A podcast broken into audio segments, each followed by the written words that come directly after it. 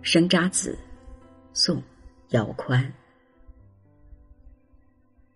郎如陌上尘，妾似堤边絮。相见两悠扬，踪迹无寻处。酒面扑春风，泪眼凝秋雨。过了别离时，还解相思否？姚宽字令威，号西溪，存词五首。这是一个多情女子对于离别情绪的倾诉。从她和情郎相看两悠扬，以及分手后便踪迹无寻处的情况看，他们似乎只是萍水相逢时的结合。联系到宋代的社会现实，女主人公可能是歌妓一类的人物。这首词八句中有六句使用了比喻。首句“郎如陌上尘”，次句“妾似堤边絮”，并非各以一物为喻，而是互文见义。言妾亦如陌上尘，郎亦如堤边絮。尘与絮悠扬飘荡，无辙可寻。尘与尘相遇，絮与絮相逢，聚乃偶然，散亦无可踪迹。把这样两个人愈合方式的特点，通过陈与旭的相见两悠扬，踪迹无寻处体现出来，寓意明确，词篇的表现力因此得到加强，引人入胜。下半阙的酒面扑春风，泪眼凝秋雨，也是比喻，不过不再用如似这一类的字眼。以语喻类在宋词中比较常见，稍别致的，比如说胡泉的《如梦令》。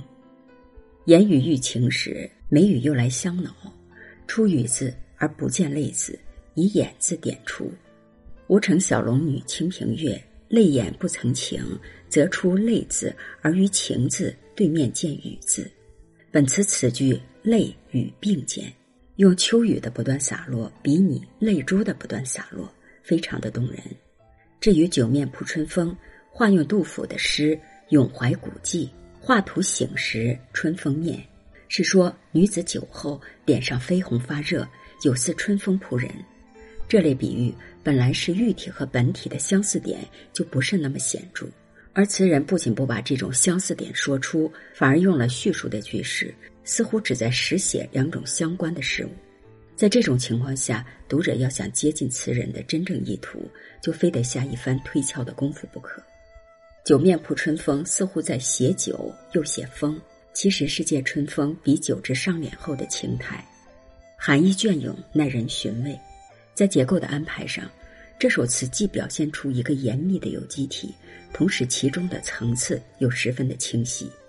写别时情景，自然是以描写告别场面的“酒面扑春风，泪眼凝秋雨”这两句为中心。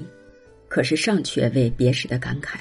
末两句设想别后的情事，篇幅虽然不长，却包含了别离情绪的各个方面。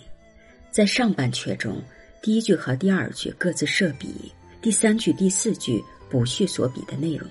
作为比喻，四句是一个不可分割的整体，但是从错译的过程来分析，其间的条理又是显而易见的。